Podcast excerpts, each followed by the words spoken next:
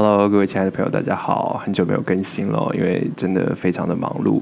最近呢，呃，忙碌的事情告一个段落，主要就是我从台北搬到了桃园。那搬到桃园是一个很重要的决定，因为我跟我的先生就决定落脚桃园，因为啊、我们就搬回我爷爷奶奶的。房子，那这个房子我爷爷奶奶留给我之后呢，我们经过了好一番的整修。那毕竟要整修四十年的老房子不容易，所以就经历了一段很痛苦的整修跟搬家时期。不过很幸运，是因为我们有遇到一个非常好的设计师，所以呃，所以整体来说虽然辛苦，但算是整理新家的很顺利。那我常常就是说，呃，这件事情让我很感动，因为。我觉得出外打拼的人可能会有这个同感，就是因为长期在外面租房子嘛，所以你的户籍地跟你的呃这个呃通讯地址都写不一样的。那终于到了你人生有一天这两个地址合一的时候，我觉得对我来讲是一个很特别的感受，就是你不再漂泊在外，有了一个自己的家。所以这是这件事情的呃忙碌的告了一个段落。那嗯、另外一件事情当然就是代孕。那代孕其实我们进入了一个必须一直等待的过程，呃，所谓一直等待，就是我们之前已经跟大家，我我跟大家更新过进度嘛，就是已经找好了我们的卵母。其实呃，经过一番波折，那现在呢，进入的阶段就是。我们的精子其实已经透过 FedEx 寄去美国了，那现在就是要准备做精卵的配对。不过在那之前呢，还是要做最后的基因检测，确保我们双方的这个在基因上面有的一些疾病不会因为啊呃相配而成为显性哦。所以其实有非常多的一些。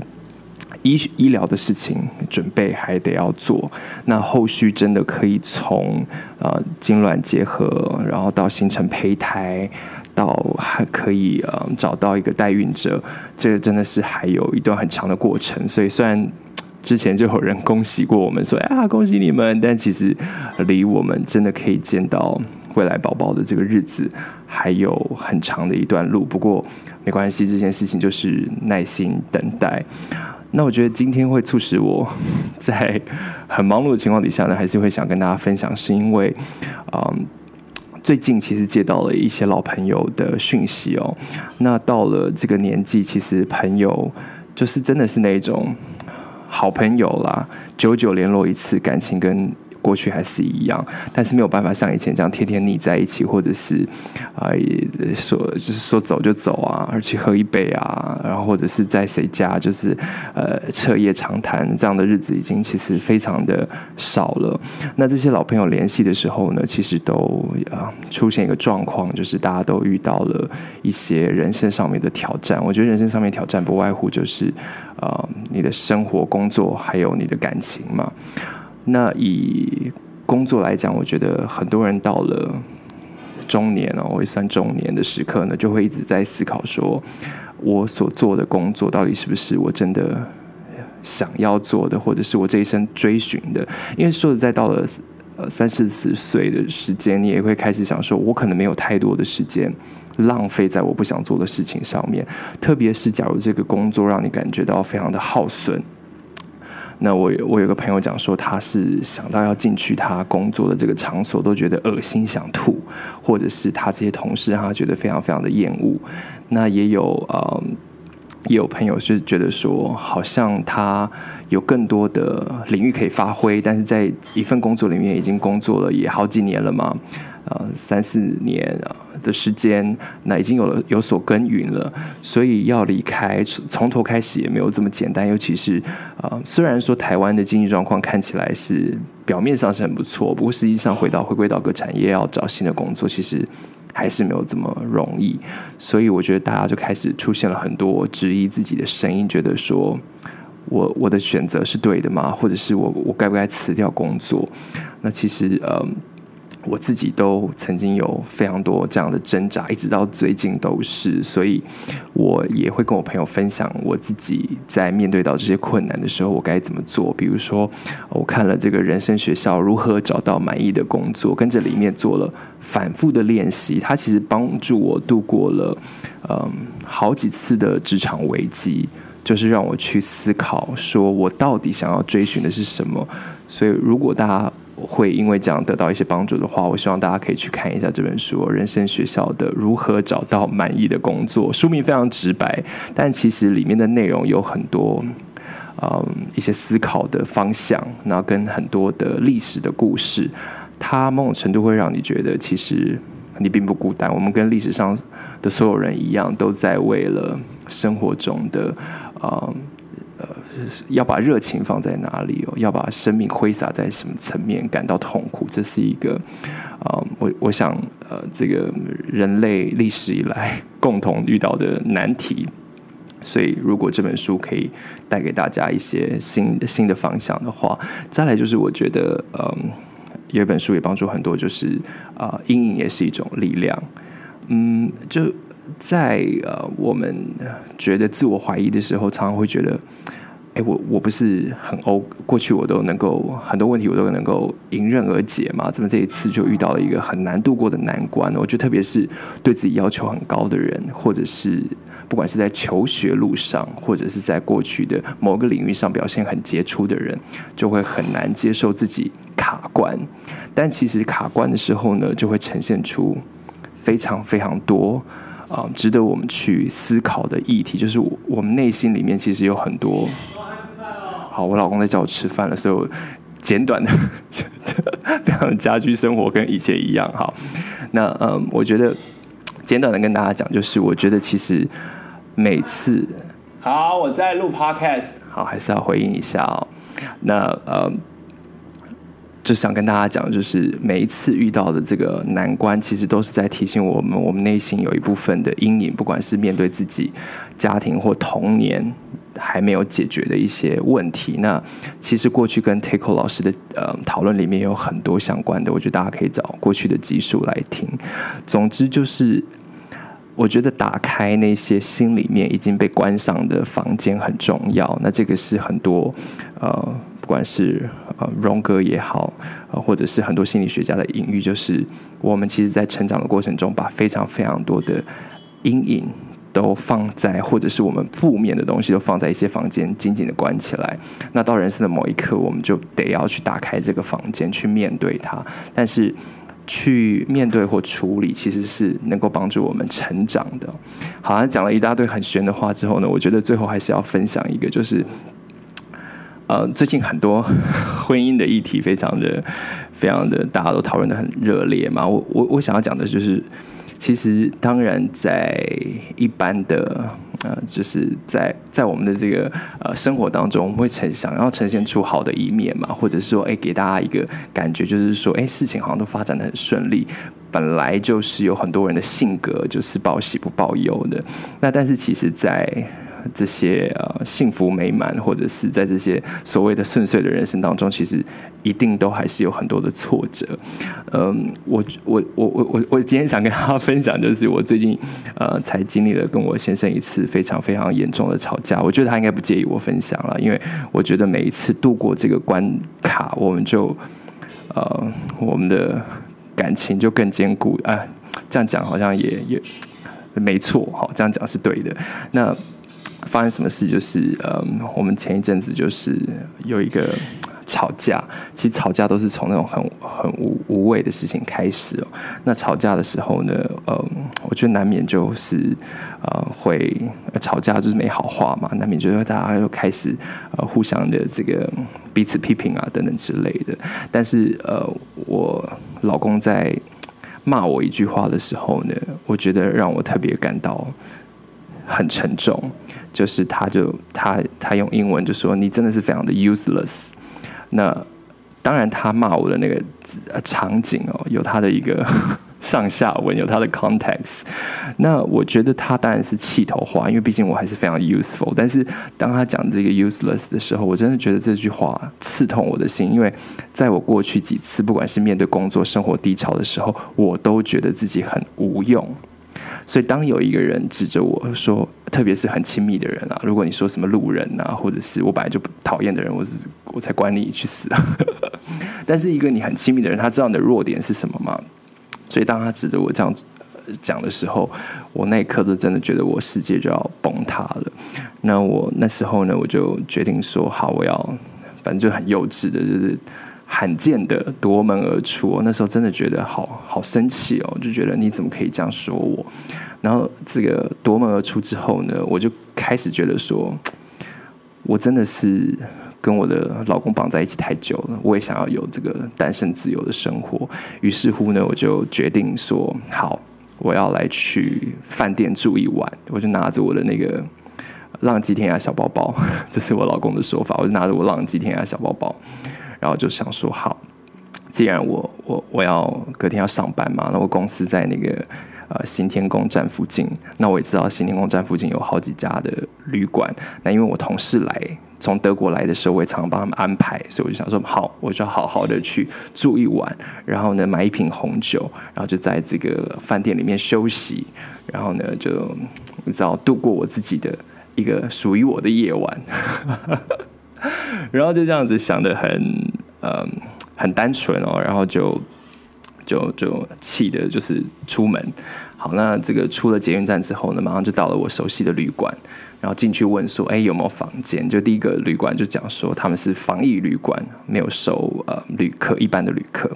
那我就问他说，哎，那你们这边的房价或者是附近的房价怎么样？虽然我大概有一个概念啊，他就跟我讲说，哦，行天宫附近的话，如果住一个晚上比较好的话，大概都三四千。然后突然我听到那个价钱的时候呢，我整个人就。傻了，所谓傻了，就是说，本来住旅馆就是要花钱嘛。我觉得三四千可能对很多有钱人来讲也没什么。可是因为前一阵子，就是因为我们又在整修房子，又要花很多钱去做代运，所以我一定要啊，住一晚上三四千块。而且那时候其实已经十一二点了，我是隔天早上五六点就要上班，所以我就想说，啊，才几个小时，然后就要花那么多钱，就突然开始出现了那种家庭主妇的。迷惘，想说嗯，不要花那么多钱好了。然后那个饭店的人员他也很好心，他就看到我就是这么的疑惑，或者是觉得没办法下定决心，他就说好，那不然不然呃，我有几个方案给你，那不然你去西门町，西门町他还指定了几家旅馆，说的哎，大概一千出头，你就可以找到住一晚的房间。然后那时候已经就是已经几乎快没捷运了嘛，我想说他去西门町还要。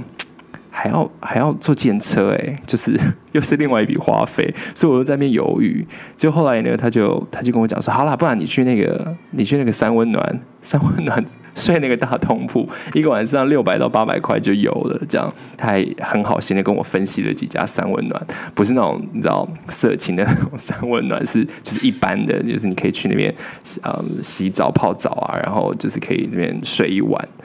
然后我就说哈，那因因为一来就是那个也是要到其他的，也不是在附近啦，就是去也蛮麻烦的，所以我后来就在那边一直在思考，说我有什么其他解决方案。然后那一刻，我就我就站在那个台北的街头，就觉得自己好，自己真的变了，就想说，哎，我当初应该是会不顾一切，就是来管他花多少钱，反正 反正老子不爽，跟老公吵架，我就是要好好的去。就很像我前面一开始那个气势，有没有要去享受我自己的人生？可是后来你才发现说你做不到，因为因为就是我发现我已经开始没办法这样子，好像随便的，就是钱就这样花下去哦。然后最后做的选择超级无敌傻眼。然后因为我同时也在跟我很好的朋友联络，因为好朋友总是在这时候可以给你支持嘛。然后我就会跟我朋友讲说，我实在是没办法。花钱去住这些地方，那最后我的决定呢，就是 到我的办公室去，因为我们公司有一张沙发床，你知道吗？然后就想说，好吧，那不然就是去睡那张沙发床，反正公司就是不用哇，我现省三四千块有没有？因为我公司在新天宫站嘛，就后来就是在那种摸黑的情况底下去了公司，然后那个守卫还想说，哎，你怎么要来？然后我就还假装说我要去处理什么新闻啊等等之类。然后去之后呢，然后就是反正就是很简单的梳洗，然后就睡，然后才发现说睡在公司真的是超级痛苦，因为一来是蚊子很多，二来是因为平常工作你不会有感觉，但是睡觉的时候，因为那个林那个马路松江路，其实到半夜都还是有很多车子，所以其实很吵，而且很亮，根本就睡不着。所以但是就是还是想办法让自己就是。睡了几个钟头，然后隔天当然就也很早就起来，因为睡不太好嘛。然后我还记得我同事来就说：“哎，你怎么那么早来什么的？”我还说：“没有啦，就想说早点来，什么什么，就装作若无其事。”但其实是在公司睡了一个晚上。然后在那那个晚上跟后来，我就觉得自己好，就觉得自己好好笑，就觉得我到底在干嘛这样子。那能够现在跟大家分享的是，后来也跟我老公讲开了，然后不外乎就是两个人彼此道歉啊，调整沟通方式啊等等的。但是我要说的就是，其实尤其是长期关系里面，你在经营的时候呢，你会遇到很多的关卡。那这些关卡，我后来其实我得到了一个结论，就是你你最终的决定就是你到底想不想要继续努力。好，那如果你想要继续努力，你就得要想解决方式啊。如果你不想要继续努力，那就是另外一回事嘛。但是我觉得，我从这几年的生活调整，跟我的这个感情，特别是婚姻关系的经历，我也开始学习到了，我其实可以给我自己多一点的时间。因为在那之后呢，就是在我们大吵之后，我们大概就有，我觉得是好像是三天吧，就是真的我就没有跟我老公讲话，真的是创下了一个。历史的记录对我来讲非常不容易。我是这么喜欢讲话的人哦。我过去总是那种今天晚上你没有跟我讲完就不准睡觉的人，可是我居然可以，嗯，忍耐三天。那我觉得其实那三天其实是给我自己一个调试的时间，我去思考一下，我去嗯看了一些书，看了一些影集，但大部分时间还在工作。但是就让自己调整到。可以好好沟通的状态，然后去思考。那我觉得，在这样子的关系里面，有很多东西是已经错综复杂。就是比如说啊，我们两个人的家人也好啊，或者是这个财务关系也好啊，或者是有很多一起累积的东西也好，或者是我们正在进行的计划，像是要一起呃搬来桃园住啊，或者是要一起生小孩。如果就是这这样子的一个这些拥有的种种东西，值不值得为了一个意气之争而而全部都摧毁放弃？那当然是不值得。但是有时候就是会有一个关卡，所以我就是我我这一次，嗯，就算是呃，算我 Podcast 第二季好了，搬来桃园的第二季，我想跟大家讲的只是说，就是真的。我觉得遇到挫折真的没有关系，然后自己需要时间也没有关系，但是就是要好好的照顾自己，自己关照一下自己的内心。那有些朋友呢也会建议说，嗯，对外求援，不管是找朋友，或者是找专业的心理咨商师，